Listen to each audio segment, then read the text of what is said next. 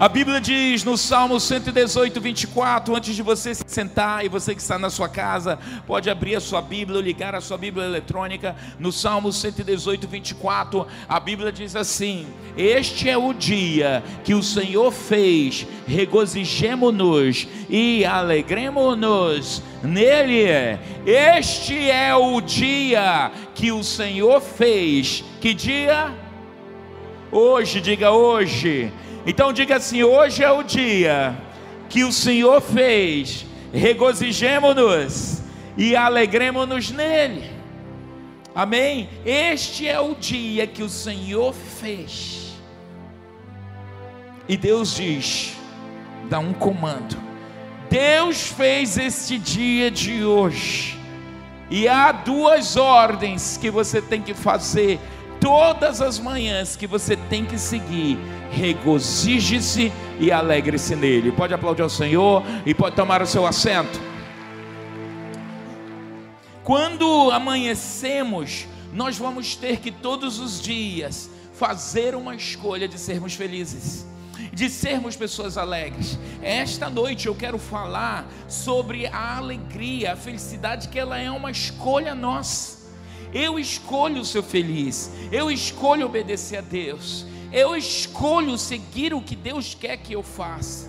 O nosso maior desafio, especialmente para nós ocidentais, especialmente, mais especialmente para os latinos, o sangue latino é um sangue que ferve, o sangue latino é um sangue que puxa muitas emoções, que requer muitas coisas, e o sangue latino muitas vezes pode te meter numa enrascada tão grande que se você não tiver controle, não aprender, não se treinar a fazer o que Deus manda, você vai se distanciar do favor de Deus, das bênçãos de Deus, porque quem anda por fé é porque obedece ao que Deus diz. No Salmo 118, quando ele diz: Este é o dia que Deus fez é uma atitude que todas as manhãs você tem que se levantar ao acordar na sua cama, levantar, sair para fazer sua higiene pessoal. Você tem que dizer: Eu vou me regozijar, eu vou me alegrar nele. Porque a nossa alegria não depende de demandas internas minhas, não depende de demandas externas. A nossa alegria depende de decisões que nós mesmos vamos ter que tomar, como você vai ver na Bíblia. Ter alegria, decidir ser alegre, decidir se regozijar, é um passo de fé que você vai ter que dar.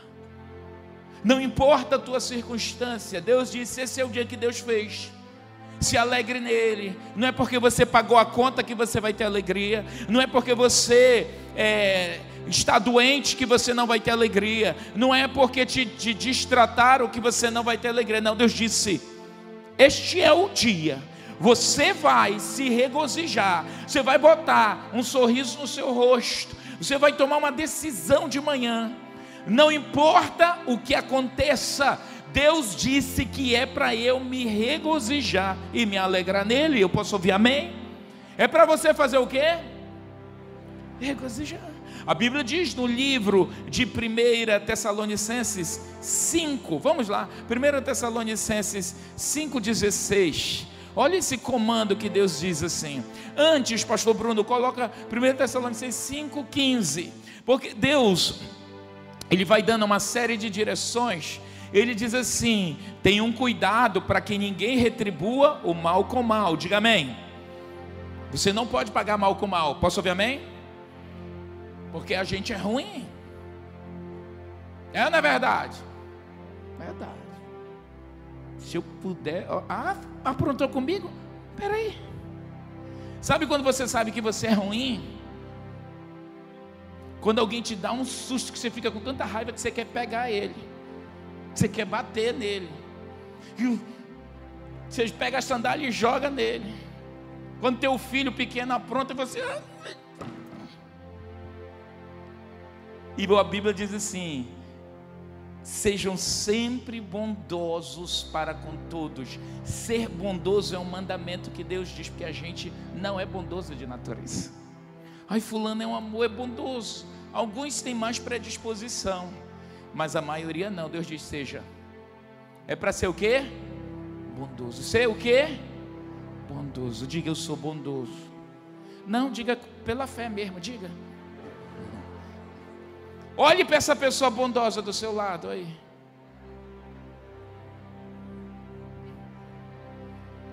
Olhe para o seu marido bondoso, homem bom, lhe dá dinheiro,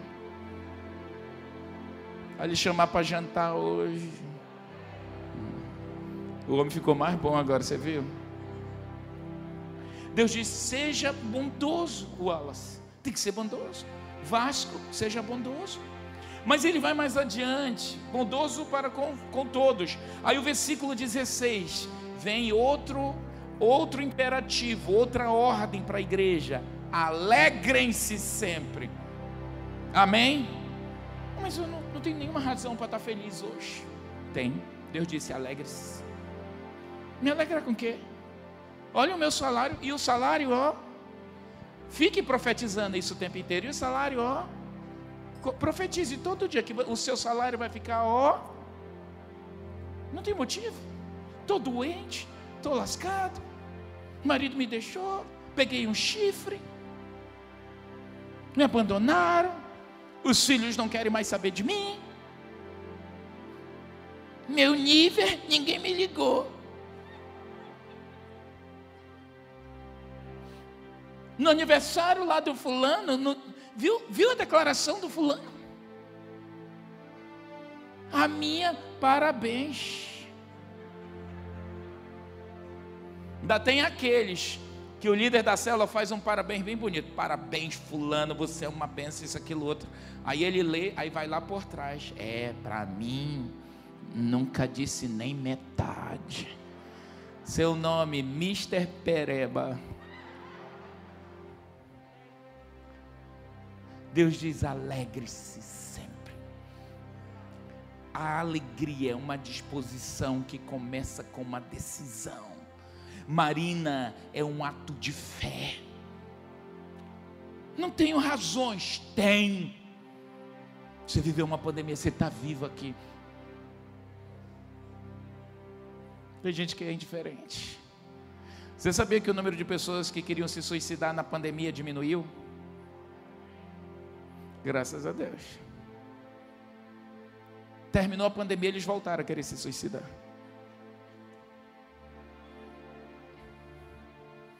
Eu sou psicanalista a gente, como psicanalista, muitas vezes trabalha meio com a terapia de choque. E a gente, no atendimento, diz para uma pessoa: olha, agora é hora de você morrer. Está tendo pandemia, eu vou te dizer, vai para aquele lugar que lá tu vai pegar Apóstolo, é. Que às vezes a gente tem que fazer assim, ei! A pessoa, sabe que passou a vontade? Puxa, com tanta morte, a morte estava pegando tanta gente. Deus diz assim: alegre-se, regozijai-vos. E vem ali, regozijai-vos sempre. O advérbio de tempo, é isso. Sempre Regozijar-se quando? Sempre. Não é, não é porque você, eu estou com dor, apóstolo, como é que eu vou me regozijar com essa dor? Dor na coluna, dor na perna, dor no, no peito, dor no. Eu estou na idade do condor, eu estou. Como é que eu vou me regozijar? Deus diz: regozije-se sempre. Tinha a pastora Neia que estava aqui. Quantas vezes eu dizia, Neia, vai orar, e ela vinha toda encanguentada aqui, que ela Cadê ela? Estava bem aqui. Aleluia!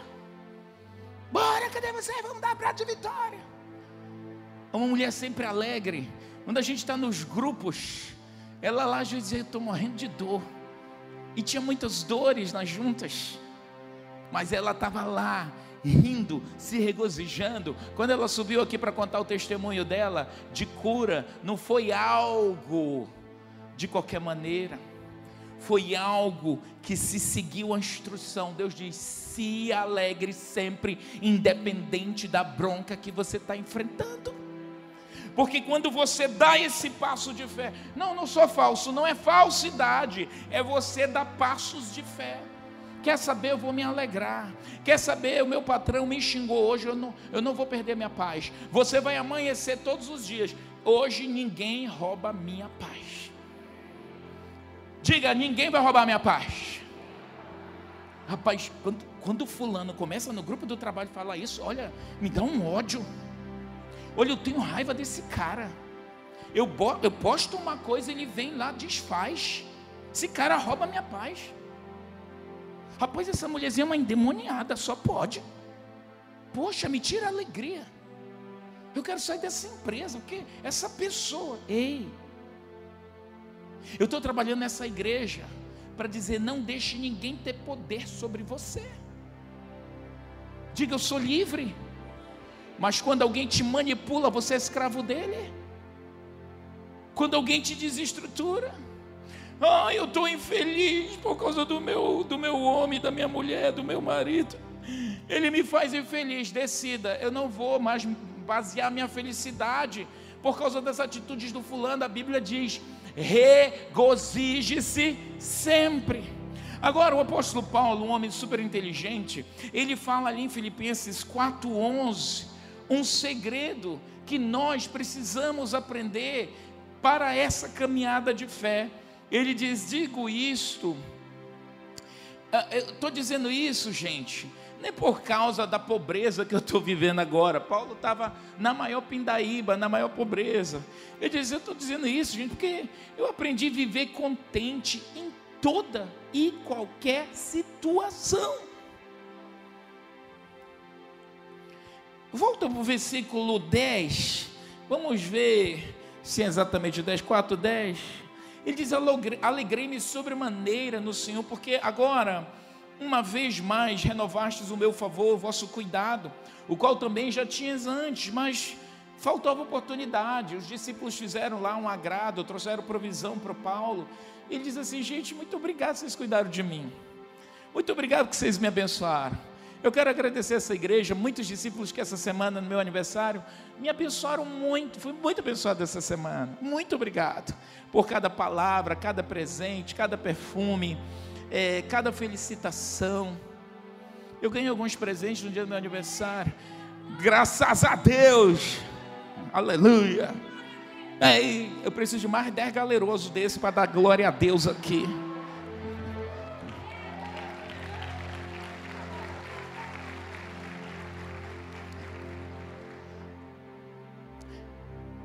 E aí, Paulo disse: Vocês me agradaram, e eu, obrigado. Mas aí ele vai para o próximo versículo, vamos lá para o 11. Ele diz assim: O 11 agora, ele disse assim: Vocês já queriam fazer, mas faltou oportunidade agora. Ele diz assim: Mas digo isso, gente, não por causa da pobreza, porque eu aprendi a viver contente. Você que anda de cara amarrada, você que anda triste o tempo inteiro, você que anda amargurado. Você já viu pessoas amarguradas? A amargura fica estampada na cara. Você já viu pessoas raivosas? Você já viu pessoas com ódio? Você que conserva ódio no coração, você envelhece rápido. Você enrugece mais rápido. Você fica maracujá de gaveta mais rápido. Ele diz o processo de aprender. Quando, ele, quando Paulo, deixa eu falar aqui uma coisa para você. Quando Paulo diz eu aprendi a viver, eu quero te falar aqui uma coisa que é te ensinar a andar por fé. Ele diz, quando ele fala, eu aprendi a viver contente. Quando ele diz aprender, o verbo aprender está falando sobre uma programação no seu cérebro vai falar sobre a sua inteligência. Quando você foi para a escola aprender a ler, escrever, quando você começou a aprender a dirigir, quando você aprende um outro idioma. Quem aqui sabe andar de bicicleta? Quem não sabe? Poucas pessoas. Quem aqui sabe nadar? Quem não sabe? Poucos, não são amazonenses. Se não, nada é um amazonense made in Paraguai, porque é impossível. Agora, vocês, você, o processo ensino-aprendizado, escute o que eu vou lhe dizer, ele acontece na nossa cognição. Quando o conteúdo chega para você, ele vai para uma área do seu cérebro, bem no centro do seu cérebro, que se chama uma área chamada hipotálamo. E aí a informação chega ali. Segundo passo. Segundo passo, o que, que você vai fazer? Vamos dizer que você está aprendendo o idioma. A informação chegou lá. Você aprendeu bom dia. Como é bom dia em inglês? Good morning. Chegou a informação lá e você tem que gravar que good, God morning você tem que escrever na prova para passar no inglês. E aí, aquela informação, se ela permanece só no seu hipotálamo e ela não vai para uma outra área que a gente, a área da aprendizado, chamada neocórtex, que vem aqui para frente no nosso cérebro, se ela passa só no hipotálamo, você esquece. Acabou a aula, você esquece. Acabou o culto, o pastor pregou uma palavra maravilhosa. Gente, foi tudo abençoado. Você atravessa ali e esqueceu. Gente, mas que foi que o pastor, o apóstolo pregou? Foi. Foi, meu Deus, eu até chorei. Tem algumas mulheres que vêm, termina um louvor desse hoje, ungido como foi esse, termina, tá toda melecada assim. Ó. Não maqueia, nem adianta maquiar, que vem para a igreja ou compra uma maquiagem anti-água, ou pro água, sei lá o que, que não sai com água. Porque mela tudo. Mas aí você pode ter sido tão abençoado e esquecer. Aprendizado, você vai ter que parar. Eu não sei como você memoriza as coisas, cada um tem um jeito. Tem técnicas de que diz assim: quando você quer aprender alguma coisa, você está aprendendo, você vai mexendo aqui a mão. Mexe sua mão, e essa sua mão mexendo aqui vai acionar uma área do seu cérebro que vai reter a informação. Tem outros que mexem o pé. Tem escolas mais modernas, como na Noruega, Noruega, que os alunos ficam em mesas como essa e ficam com coisas aqui. Enquanto o professor está mexendo, está ensinando, eles estão mexendo o pé aqui, acionando alguma coisa aqui, porque eles ativam áreas no cérebro e a, e a informação vem, gruda neles. Posso ouvir amém? Aprendizado, diga aprendizado. Paulo está dizendo nos ensinando a andar por fé. Ele está dizendo que andar contente, andar alegre. Por que, que a Bíblia nos manda andar alegre? Porque a alegria do Senhor é a nossa força. Quantos estão precisando de força para conseguir para seguir? A alegria do Senhor é a nossa força Diga de novo. Só as mulheres. Só os homens. Só os curados dessa igreja.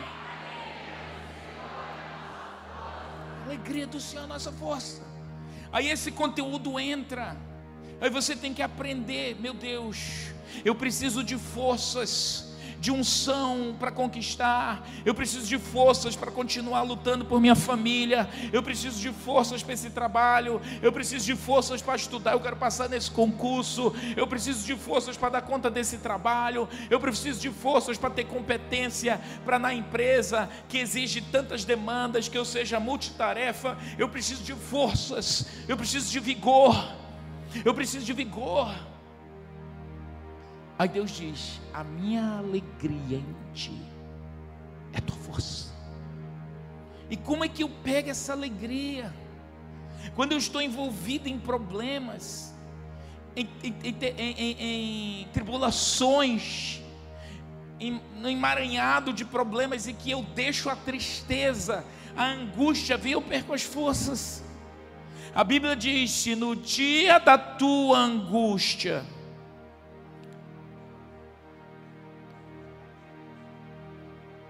Provérbio 24, 10. Se no dia da tua angústia te mostra o que? Fraco, a tua força vai ser pequena. Está aí o texto. Se te mostras fraco,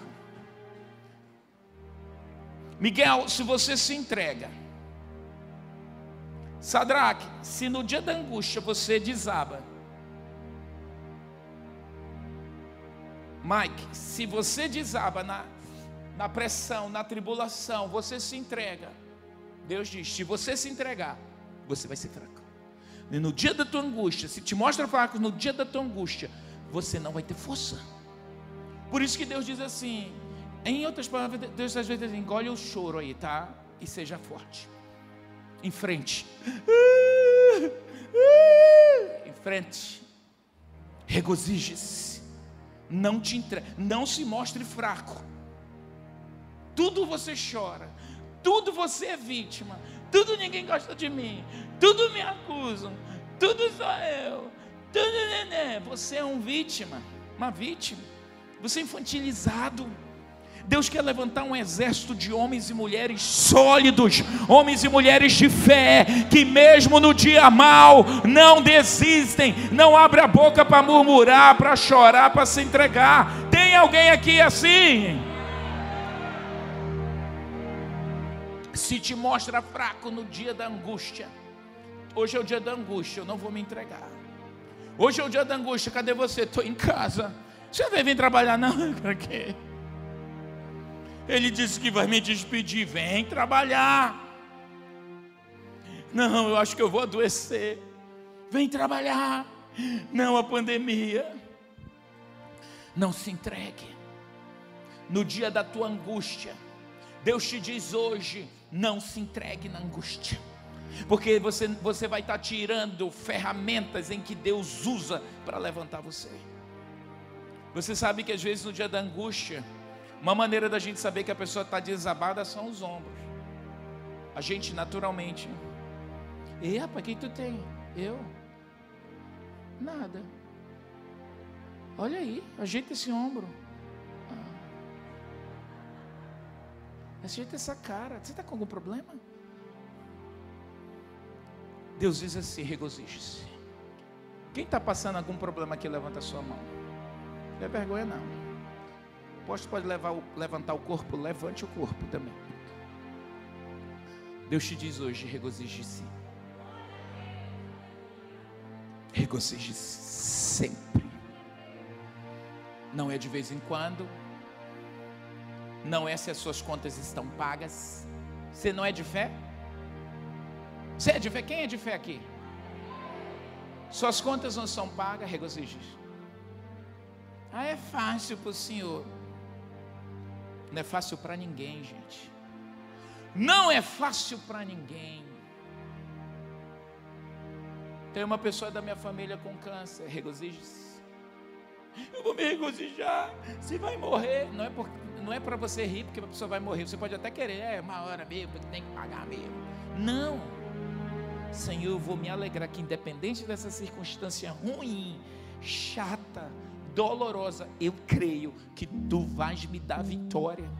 Que tu estás comigo, eu não vou deixar, porque se você deixa a tristeza entrar, já que se a tristeza conseguir permear seu coração, ela desaba você.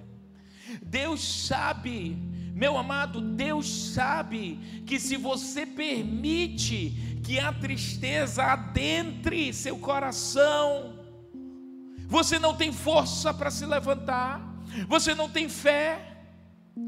Se você permitir que o abatimento, que todo o mundo inteiro se levantou contra você, pode até ter se levantado, mas Deus diz: Olha, tu está na angústia, tô Deus, eu estou derrotado, eu estou destruído. Deus diz: Está bem, eu entendo, mas não se entregue, não se entregue. Quantas mamães aqui já tiveram que trabalhar com filho se queimando de febre ou internado em hospital, mas você teve que trabalhar? Levanta sua mão. Faz assim. Foi fácil? É fácil deixar um filho dentro de casa, você com ele com febre no hospital e você sabendo que você não pode perder aquele emprego de 22 mil reais que você ganha. Tá vendo? Só tem mulher rica aqui já se alegraram, né? Você vai e liga e olha para o telefone E aí você ainda é recepcionista, atendente, tem que estar lá assim. Teu patrão exige que sua função você tem que estar rindo, recebendo todo mundo, e você com uma coisa terrível, que coisa terrível é ter um filho doente, internado, uma pessoa amada sua mal, e você tem que estar.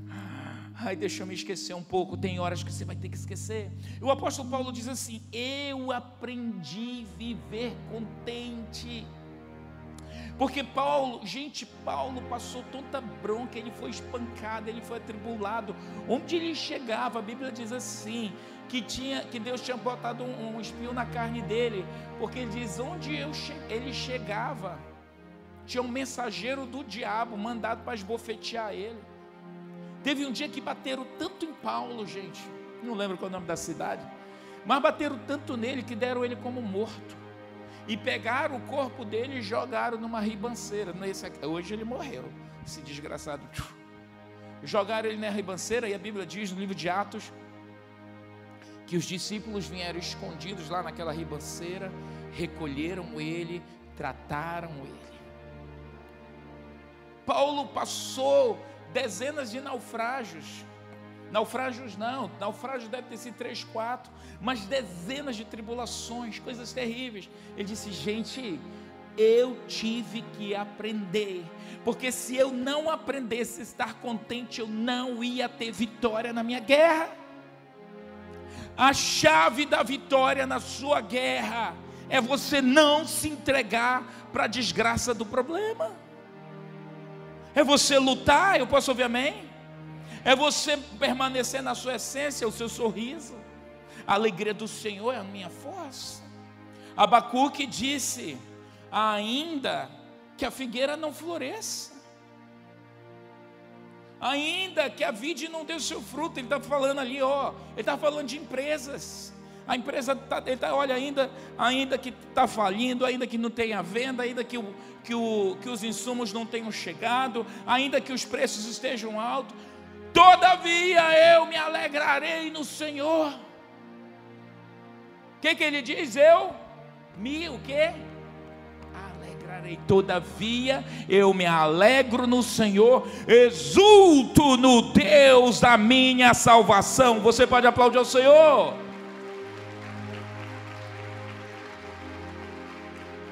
São dicas de fé. Senhor, me ensina a andar por fé. Estou te ensinando. Estou te ensinando. Pastor Alain falou de manhã, apóstolo, às vezes sabe das broncas que a gente enfrenta, ele é intercessor da igreja. Às vezes, meia-noite, eu, eu ligo para ele e digo: Alain, ora agora, porque o cão baixou mesmo. Bota para os intercessores. Alain diz: Amém, meu apóstolo. E a gente fala e tal. Ele, aí ele hoje de manhã disse assim: Apóstolo, sempre vem para cá, tá tão alegre. Eu disse: Alain, o que tu falou é verdade. Eu disse, apóstolo, eu me senti igual o Pedro perguntando de Jesus. Jesus, perguntando de Pedro: Pedro, tu me amas? Ele disse, porque o apóstolo é verdade. É uma leitura que ele faz. Estar alegre, de estar contente, é uma decisão. E eu tomo essa decisão, doutor Aristarco, de manhã, quando eu levanto, quando eu digo, hoje ninguém vai roubar a minha paz. Samanta Carmo, ninguém vai roubar a minha paz mesmo esse momento desafiador que você vive hoje, essa demanda da sua família com seu pai, nada pode roubar a sua paz. Ele é o Deus da tua salvação. Quando ele diz assim: Todavia eu exulto e alegro-me no Deus da minha salvação, porque a crise que eu estou enfrentando, o Deus vai me salvar, o Deus da minha salvação o que vai me sarar, o que vai me curar, o que vai me restaurar, o que vai me tirar dessa bronca, o que vai me ajudar a vencer esses conflitos, o que vai fazer intervenções na minha família. Eu posso ouvir amém, igreja? Ele diz: ainda, vamos voltar ao texto de Abacuque, ainda que a terra não floresça. Eu, ele é mais antes, ele é mais antes, o texto. Ele diz ainda que a vide não dê o seu fruto, ainda que a figueira não floresça crise. Ainda que não haja fruto na vide, não ia ter vinho, não ia ter exportação, importação. O produto da oliveira minta. Aí são detalhes do trabalho dele. Ele está dizendo a gente está uma escassez. Era uma pandemia que eles estavam vivendo. E ele diz assim: e os campos não produzam mantimentos. Em outras palavras, ainda que eu esteja numa crise financeira violenta. Ai, me perdoe, eu nem sei onde eu estou com a cabeça, eu estou tratando todo mundo mal, estou pisando de todo mundo mal, porque eu estou vivendo um problema financeiro tão grande. Você vai continuar, isso não é espírito da fé. O espírito da fé, Deus diz assim: ó, ainda que esteja essa crise toda, você vai aprender a controlar essa angústia. Posso ouvir amém? Você vai controlar a sua rabugentice. Posso ouvir amém? Diz mais forte, amém, igreja. Você vai aprender a controlar esse azedume, porque às vezes a gente fica azedo. Está vivendo o problema, está azedo, que foi nada. Você não quer comer, não quero mais nada. Perdi até a fome. Esses dias eu estava rindo tanto em casa com as minhas filhas de uma postagem até de duas gatinhas brigando. E aí eles botaram umas falas muito legal, porque uma gatinha lá tá, tá, tá brigando, tá, tá falando, aí a outra, calma, fulana, você não é assim, você é uma mulher controlada. Aí ela, ai que ódio! Eu disse: calma, fulana.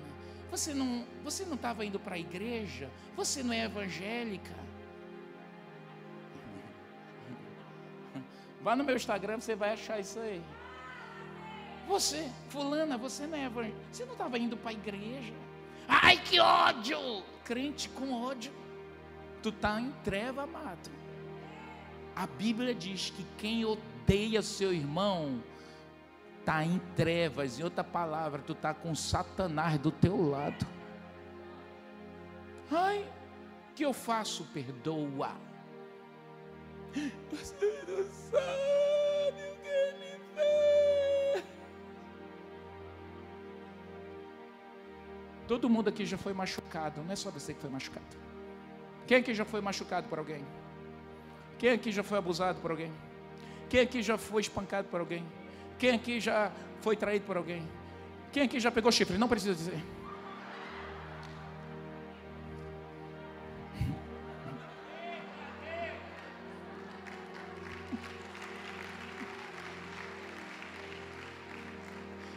É porque às vezes a gente sabe, a gente meio. Deixa eu te contar um negócio aqui. Às vezes a gente é aquilo que os psicólogos, os psicanalistas chamam de estriônicos a gente pega a nossa dor, aí a gente quer que todo mundo saiba que tá, sabe? Todo mundo tem um pouco de Maria do bairro dentro de si, que gosta de, de dar piti, de chamar atenção, de chorar, de ser essa coisa nojenta. Não aguento mais, hoje é meu baixo essa coisa de Paulo diz assim: ei, você vai aprender a controlar isso, para deixar o Espírito Santo agir em você. Amém, igreja do avivamento. Diga, eu sou guiado pelo Espírito Santo. Sabe quando o teu discípulo, você que tem células, seu discipulador, seu discípulo diz assim: Você nunca me ajudou. Você lembra assim, você levou até rancho na casa daquele cavalo e ele diz isso. A senhora nunca me ligou. Aí você pensa assim: meu Deus, eu quase moro dentro dessa casa. Quase eu fiz o parto dessa mulher. Entendeu? Às vezes, quando a gente se permite aprender a andar por fé, essa é uma dica que poucos falam, porque vai falar de emoções, de sentimentos e coisas que você, se quiser ver a mão de Deus, quando Abacuque diz assim: Olha, está uma escassez, está faltando isso, está faltando aquilo, aí o texto completa, volta lá, pastor, ele diz: Todavia, gente, ele diz assim: Eu, eu vou, eu vou me, todavia, pode estar tá faltando tudo isso, eu vou me alegrar. Quantos têm filhos aqui? Quantos têm filhos adolescentes? Você vai se alegrar com o seu adolescente. Aleluia, aleluia, aleluia. Faria no prato, faria na cuia. Sabe quando aquele adolescente, que adolescentes são fantásticos trabalhar com eles. O pastor Felipe e Ingrid trabalham com adolescentes. Tem dias que eles estão amados, são um amor. Lá, lá, lá, lá, lá, lá. Eles vêm para a igreja, te amo, meu pastor. Os hormônios estão assim, ó. Tem dia que eles chegam endemoniados. Pastor, eu te odeio. Mãe, eu te odeio dessa casa. Se eu pudesse, eu ia embora daqui. Aí sai batendo porta. O que você tem que fazer? Antes de querer matá-lo.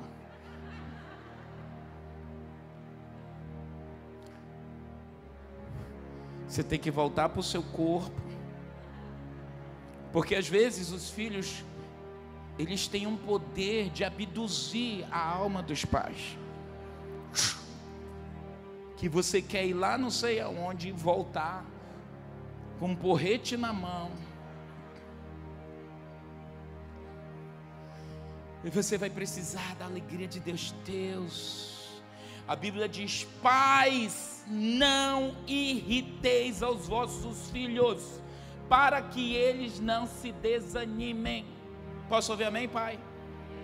Porque tem muito pai que é uma benção perturba o filho, maltrata os filhos, exige demais dos filhos. Não, se eu não corrigir. Tem mãe que começa assim, ajeita, bora, levanta, levanta, faz isso, faz aquilo, toma um café, ajeita esse cabelo, vem cá, já tomou banho, deixa eu cheirar o sovaco, aí cheira o sovaco, vai te ajeitar. Fala aqui perto de mim, cheira o óleo da criança, vai, isso, aquilo, ajeita, arruma, já estudou? A criança vai para a escola, graças a Deus. Aí volta, bora, toma, come, come, come, tu, me dá a sandália aqui, come, Aí lá o menino come, vai estudar, agora vai a tarefa, faz isso, vai aqui. Mãe, posso brincar? Vai mais rápido, aí volta, volta, a criança vai entrar. Não entra, tá sujo o chão. Peraí, peraí. Aí o menino, ela quer que o menino avoe.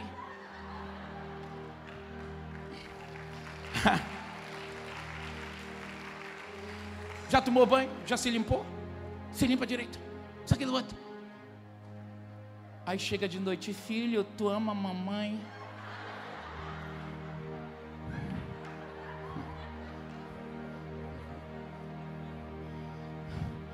Olha, você pode ser a perturbação do seu filho.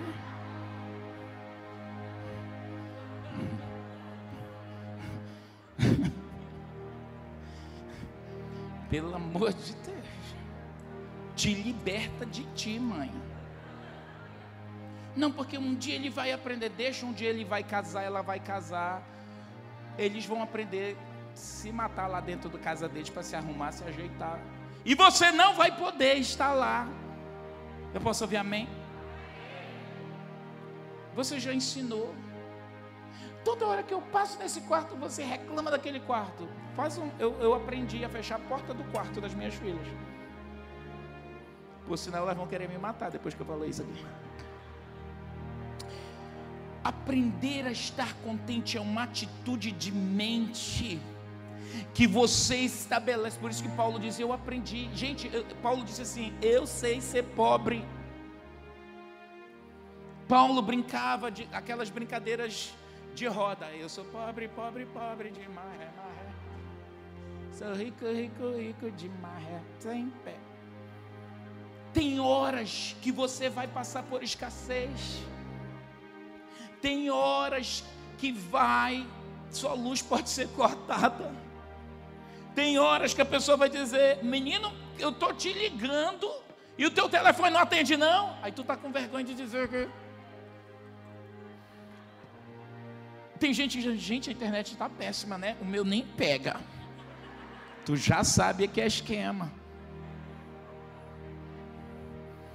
Eu lembro de uma irmã, de uma pastora dando testemunho que ela morava num condomínio igual esses condomínios de luxo aqui da cidade, aquele igual aquele Jardim das Américas, lá, igual lá no condomínio que você vai morar. Aí, aí, gente, eles numa crise financeira terrível, a companhia da, de luz chegou e cortou a luz dela. Aí ela disse que deu graças a Deus que não tinha ninguém dos vizinhos vendo. Mas ela tinha uma vizinha na frente da casa dela que era o cão, de invejosa. E ela sabia que se aquela vizinha descobrisse que a luz dela tinha sido cortada, ela sabia que a vida dela ia estar destruída para sempre. E ela disse: Deus, não deixa eu passar essa vergonha. Me dê livramento. E começou a orar assim: o que, que eu vou fazer? Está anoitecendo.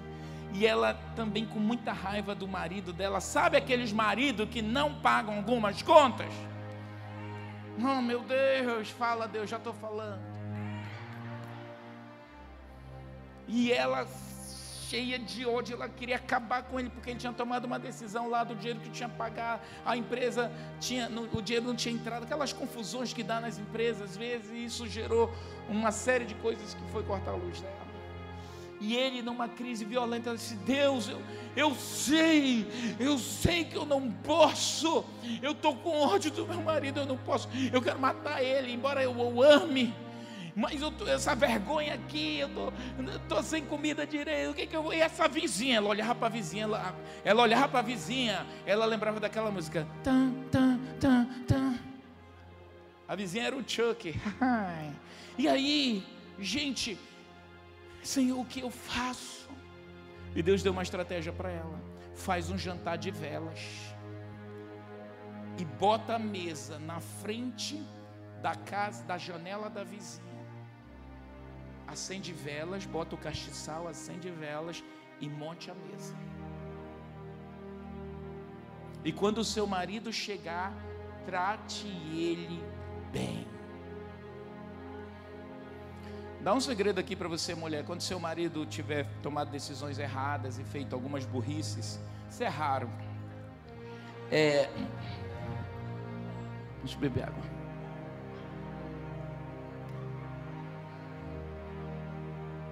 Seja sábia, não fale nada não. Hum?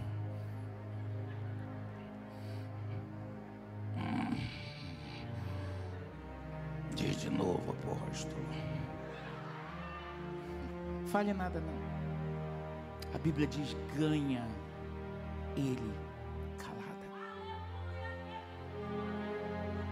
Porque ela ganhou dela assim.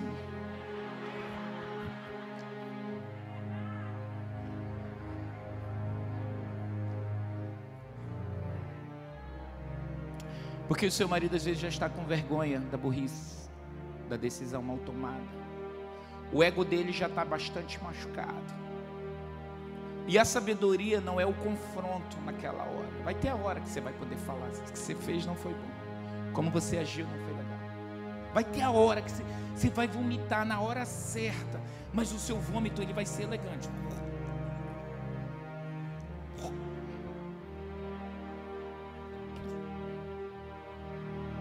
Tem a hora que você fala. Ai, apóstolo, o senhor é muito machista e esses homens são muito mimados. Não, eu estou falando o que a Bíblia diz. A Bíblia diz: ganha teu marido calada com bom testemunho. E diz assim: e você, mulher, com testemunho interior, como as mulheres da antiguidade, como Sara. É você todinho. Quando eu, quando eu falo isso, eu vejo você. Tem mulher me olhando bem assim. Te ensinando isso aqui.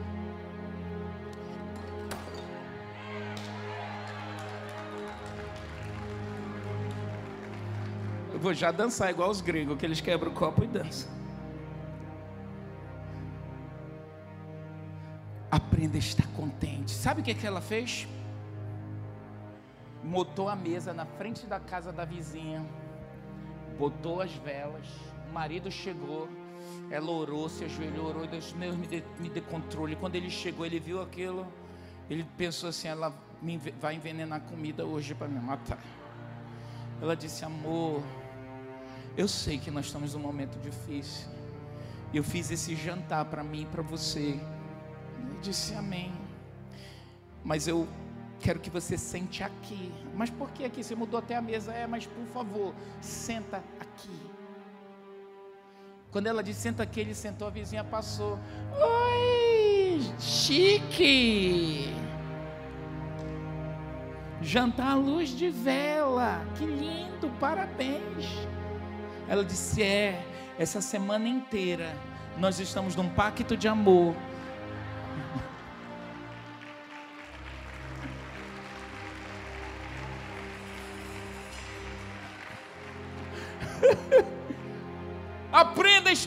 Contente. Você vai ter que fazer um negócio aqui. Você sabe que o nosso cérebro, neurocientistas descobriram que o nosso cérebro, ele é um músculo e existe algo que se chama hoje neuroplasticidade.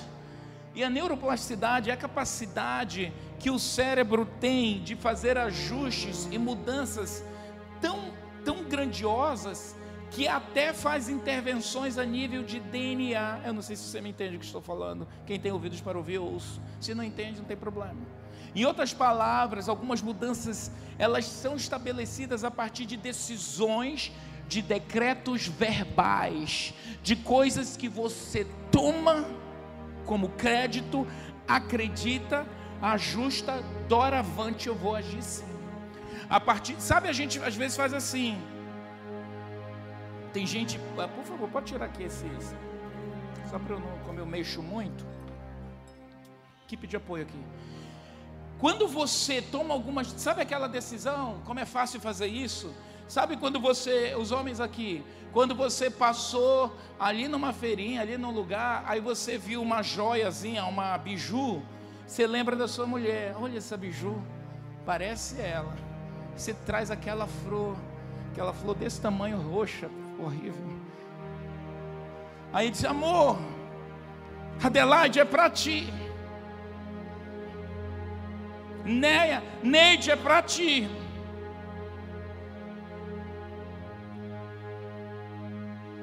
Ingrid é para ti, essa, essa flor cor de rosa. Chega, ela tá tremendo, que ela odeia esse negócio. Essa aqui não dê flor, dê dinheiro, é diferente. Olha, tá certo. Mas imagina, aí ele vem e traz o presente que ele comprou com amor. Aí ela disse: Isso aqui, essa flor ridícula.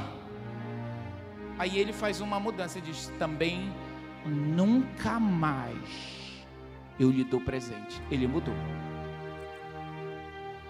Ele estabeleceu um decreto dentro dele quando ele vê a flor roxa, ele nunca mais. Quando ele vê coisas que ela sabe, eu disse, eu, você faz, a gente faz pactos internos. E esses pactos internos, eles podem ser positivos ou negativos. A maioria das vezes a gente faz pactos internos negativos. Nunca mais eu volto aqui.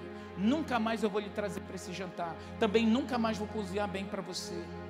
Nunca mais eu lhe compro uma roupa. Nunca mais eu vou lhe dar o meu carro. Nunca mais, nunca. Você faz decretos. E quando você faz esses decretos, você mudou a sua mente e se programou. O que eu quero te dizer hoje, em nome de Jesus, é assim que, como nós temos a, a possibilidade de fazer programações para o ruim, você também tem possibilidade de fazer programações para o bom. Eu posso ouvir amém? Quantos passaram uma vergonha que o professor disse: vem aqui e explica. E você chegou lá na frente, na sala de aula, olhou para todo mundo, e o professor fala, aí todo mundo cá, cá, cá, cá, riu de você. Aí o professor veio que você eu estou envergonhando. Vai sentar, senta, senta, senta que você é burro mesmo. Você não sabe. Você vai senta. Nunca mais. Nunca mais eu vou aprender inglês. Nunca mais eu vou vir para essa escola. Nunca mais. São processos de aprendizado que você inculca em você e toma por decisões. E eu queria te dizer essa noite que o apóstolo Paulo quer te ensinar a andar por fé. E ele diz assim: Eu aprendi a estar contente em toda e qualquer circunstância. Eu aprendi. Você vai aprender. Tá difícil? Ah, eu só vou ser feliz no dia que eu casar. Sério? A gente, pastor, ouve de tudo. Não, pastor, eu vou ser feliz. Em nome de Jesus, arrume uma esposa para mim. Arrume um marido para mim. Eu só vou ser feliz quando eu casar. E atende o telefone, pastor. Eu sei que eu só vou ser feliz quando eu divorciar. Disse, tá. Ah, eu só vou ser feliz quando eu tiver um filho. Eu só vou ser feliz quando eu mudar dessa casa. Eu só vou ser feliz quando você mudar de atitudes. Decida ser feliz hoje. É aqui dentro. É uma decisão. Porque quando você toma essa decisão por fé, você permite que o Espírito Santo, Marcelo, você deixa o Espírito Santo entrar ali, naquela situação e te dar vitória. Você permite, Andresa, que o Espírito Santo entre naquela atitude que pode estar vazia que você diz, eu não acredito mais, continue acreditando. Que você diz, eu, eu não tenho. Pare, uma coisa eu quero dizer, pare de dizer que você não aguenta mais, em nome de Jesus. Eu posso ouvir amém? Porque toda hora que você diz eu não aguento mais, o seu corpo se prepara para você não aguentar mais. Você faz uma programação mental. E Paulo diz: Eu tive que programar minha percepção, minha mente, para aprender a viver contente. Quer saber? Eu vou aprender a rir das desgraças da vida. Eu vi o testemunho de um pastor esses dias, que ele foi jogar futebol, e aí quando terminou, ele conheceu uma pessoa muito legal lá. Sabe esses futebol de fim de semana, que as pessoas vão pela manhã e terminam, eles fizeram um bom, uma boa parceria lá no jogo e tal. E aí terminou, ele disse, bora, tu não, tu não quer ir almoçar? Vamos almoçar? Gostei de conhecer você. Ele disse, não vou poder hoje. Disse, tem um programa. Eu vou, eu vou, tenho quimioterapia hoje à tarde. Ele disse o quê? Vou fazer quimioterapia. Como? Não, eu estou terminando um caso de quimioterapia. E disse: está fazendo quimioterapia? Cara, você brincou a manhã inteira aqui riu com todo mundo falando. Ele disse assim: Eu tomei uma decisão. Deus me deixou viver hoje. Eu estou com um bebê novo em casa.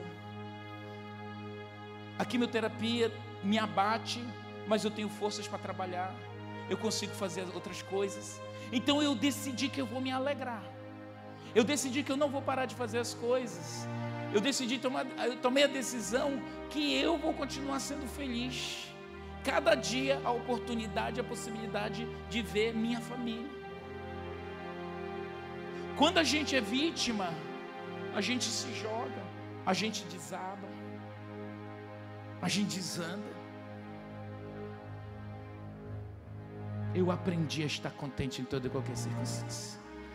O pastor Anéia disse aqui, vinha, toda escanguentada.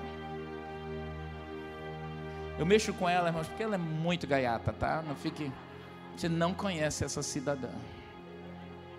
Essa pastora fantástica. Mas a outra aqui do lado dela, Miriam, enfrentando um câncer. Atendi as pessoas na recepção da igreja. Disse, Miriam, vai para casa. Eu vou ficar aqui. Mas a sua cara não interessa. Deixa, eu estou bem. Estou bem. Não quero ninguém com pena de mim, não. Porque às vezes a gente quer. O que, que você tem? Eu estou com isso, eu estou enfrentando um problema, uma crise. Tu já, tu já, já te contaram o que eu tenho? Não te contaram? Saia do vitimismo, porque o vitimismo ele vai te levar para o inferno, lá para baixo. Você vai se erguer. Falei essa semana para uma pessoa que disse que queria se matar num processo de manipulação. Você não sabe que a gente atende durante a semana. E diz assim: Olha, cuida dos meus filhos. Porque essa pessoa que vai ficar com meu marido, essa mulher vai matar meus filhos. Eu disse: diga para ela, para ela viver e ela ir cuidar dos filhos dela, porque você já tem os seus. Bonito, né? Você se mata e deixa o teu filho, os teus filhos para outra, a tua melhor amiga cuidar, porque tu não aguenta. Vá tratar-se. Às vezes as pessoas estão doentes e elas não querem se tratar. Doente não tem opção de permanecer doente. Há casos que a gente, estou com câncer, você vai fazer quimioterapia. Não, você vai, você vai. Está depressivo, está com pensamento suicida, você vai ter que tomar remédio, não quero. Você vai. Você quer deixar todo mundo doido? Eu aprendi. Se você não aprender, a louvar, a confessar, a declarar, mesmo como Abacuque diz, está uma escassez violenta. Todavia eu vou me alegrar em Deus, no Deus da minha salvação. Aplauda o Senhor e fique de pé nesse instante. Eu aprendi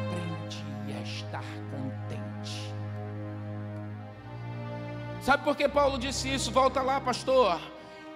Filipenses 4:11, eu aprendi, diga eu aprendi a estar contente em toda e qualquer situação. Amém, pastora? Quando aqueles filhos vêm, você, quem tem filho aqui que todo dia tem uma novidade abençoada? Aleluia.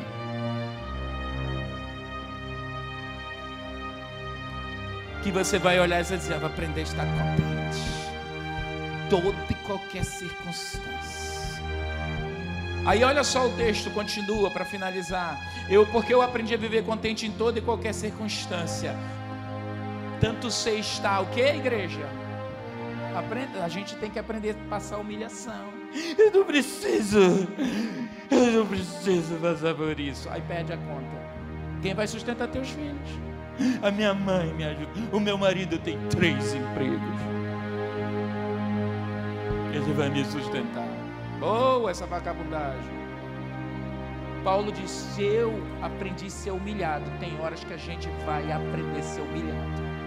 Que a gente vai ter que aprender, ó, baixar a bola. Diga amém. Sabe por que a Bíblia ensina assim? Jesus, Jesus a Bíblia diz no livro 1 Pedro 2 24 que Jesus foi humilhado, ele foi massacrado, foi. É, é, as pessoas abusaram emocionalmente de Jesus. E a Bíblia diz que Jesus não disse nada, ele ó, entregou tudo para Jesus. Eu e você, na nossa humilhação, o que, que a gente vai fazer? Para Jesus. Ele disse, por isso ele disse assim: ó, eu sei estar humilhado, como também sei o que? Ser honrado. Quando a gente também não sabe ser honrado, a gente perde a benção. E ele disse assim: de tudo, de todas as circunstâncias, já tem o que? Experiência. Tanto de fartura. Olha, esse é um homem poderoso de Deus. Tanto de fartura como que? Fome. Meu Deus, um apóstolo. O apóstolo escreveu a metade do, Velho, do Novo Testamento, mais que a metade. O homem grandioso, o homem foi levado para o céu. O homem que experimentou milagres gigantescos. Fez, passou fome? Passou ele teve que aprender. Se ele teve, mano, imagina eu e tu. Tu não é, nós não somos melhor que ninguém. E ele disse assim: tanto de fartura como de fome, assim de abundância como de escassez. E aí ele fecha dizendo que igreja, tudo posso naquele que me fortalece. Aplauda o Senhor e dê um brado de vitória a Ele. Erga suas mãos para os céus e diga: Pai, eu decido hoje viver em alegria, ainda que a terra não floresça, não dê frutos, ainda que a minha família não manifestou salvação, ainda que a salvação dos meus filhos não chegaram, ainda que eu não ganhe o salário dos meus sonhos, ainda que eu não esteja morando na casa dos meus sonhos, ainda que essa doença esteja não querendo sair, esteja lutando contra mim, todavia, diga, todavia eu me alegrarei, porque eu posso todas as coisas naquele que me fortalece fortalece. Diga assim: hoje. Diga hoje, eu decido. Diga eu decido na minha mente aprender a viver contente em toda e qualquer circunstância. Contente, diga, contente em toda e qualquer circunstância. Diga, porque eu posso todas as coisas naquele que me fortalece. Com as mãos erguidas, ore por essa situação agora que você está vivendo, que quer roubar tua paz, que tira tua alegria, que perturba tua alma, que te desestabiliza emocionalmente. Diga Deus, hoje eu decido que eu vou ter uma posição diferente. Eu tomo uma decisão na minha mente. Eu não vou me deixar abatido, irado, estressado. A tua alegria é minha força. A tua alegria é minha força. Eu tomo a decisão. É uma decisão hoje. Por mais pressão que seja. É uma decisão. Coloque isso diante de Deus. Diga eu, eu boto essa humilhação diante de ti. Eu boto essa pobreza diante de ti. Eu boto essa doença diante de ti. Isso não vai me destruir. Isso não vai me quebrar. Alegria começa de manhã. Você decidindo que é o dia de Deus e você vai se regozijar. A alegria vem de manhã, é a sua decisão. Nada vai roubar a tua paz.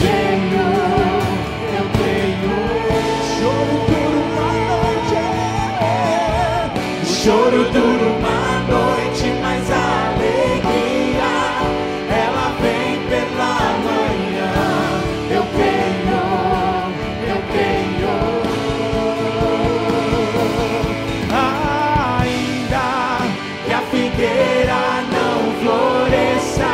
quero ouvir você não cantando. Movimente-se. Fixa essa, esse conteúdo na sua mente. Você vai se alegrar diante das coisas, das circunstâncias boas ou ruins.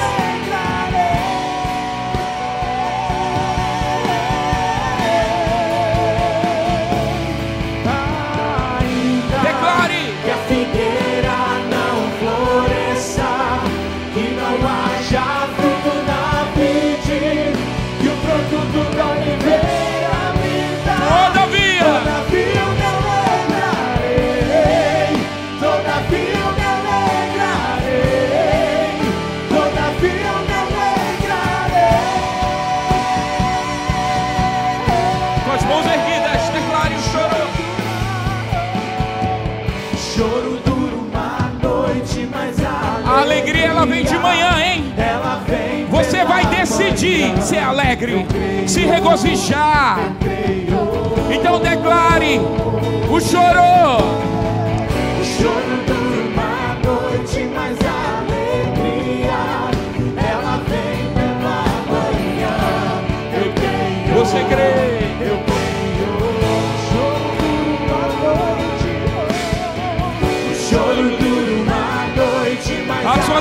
Alegria começa pelas manhãs. Esse é o dia que Deus fez. Eu vou me regozijar e alegrar nele.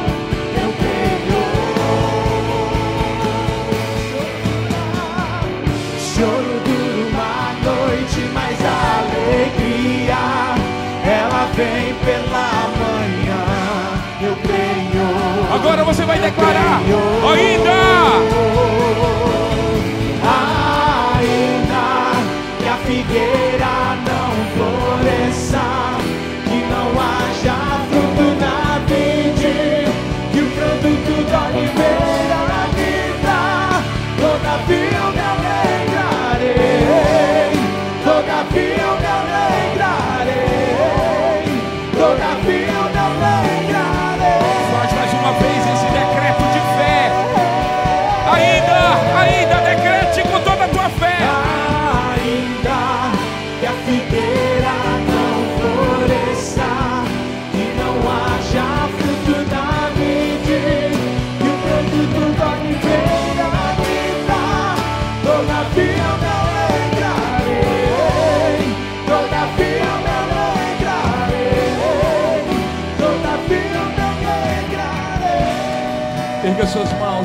Seus olhos. Diga, Deus, eu não aceito essa situação na minha vida. Diga, eu não aceito. Comece a orar e diga em nome de Jesus. Esse é um ano de restituição. É ano Shemitah. É ano de conquistas, meu Deus. Essa crise não vai me destruir. Essa doença não vai me destruir. Esse problema na família não vai me destruir. Meu Deus, nada vai roubar minha alegria. Diga isso. Nada, nada, nada vai roubar minha alegria. Choro, ore, ore, ore por você. Faça decretos. Esse é o ano da sua restituição. Chorar, não vou ficar batido, meu Deus. Eu me posiciono, meu Pai, e eu creio que o meu Deus vai abençoar a minha vida, a minha casa. Eu não vou ficar batido. Nome de Jesus. Eu aprendi.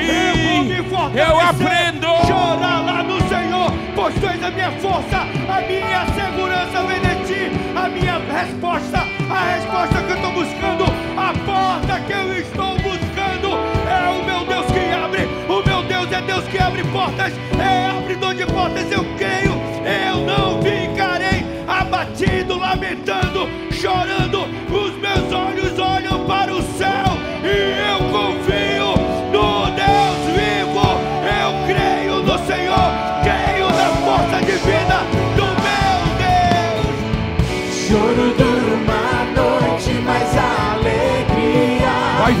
Alegria para você. Você vai andar por fé. A sua alegria vai voltar. A sua alegria vai voltar.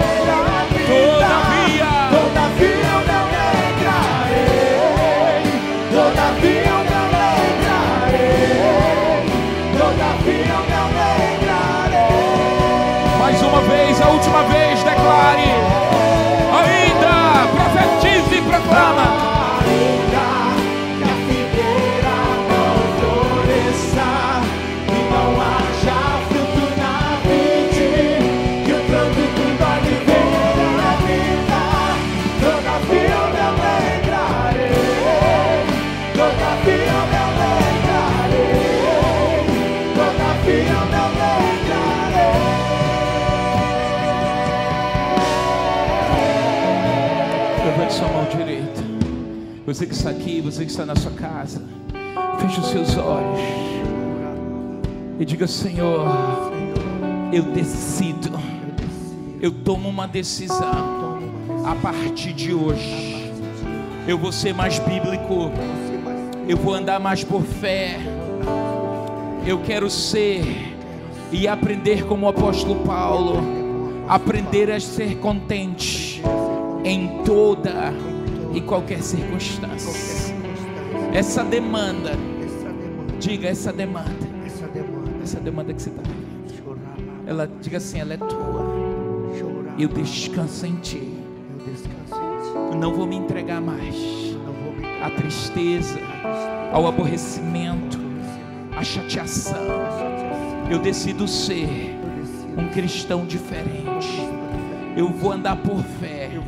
Eu vou rir por fé. Eu vou rir. Eu vou me alegrar por fé. E eu sei que o Senhor vai me honrar. O Senhor vai transformar as minhas vestes de tristezas em vestes de alegria. Em o nome de Jesus. Pai, eu oro pelo teu povo. Independente de toda e qualquer demanda, circunstância, situação e dor. Que essa palavra, meu Deus, penetre cada coração, cada mente. E o teu povo saiba que andar por fé é um processo de se aprender, de tomar decisões. Que a lição de casa é requerida e que o Senhor nos dá força para passarmos em cada prova. Fortalece o teu povo, que essa semana seja uma semana extremamente abençoada, uma semana com esses feriados com mais descanso e uma semana de conquistas maiores. Mas nós declaramos, levanta sua mão e diga: Eu decreto 2022 vai ser um dos melhores anos da tua vida anos da sua vida. Eu posso ouvir amém? Você pode aplaudir ao Senhor?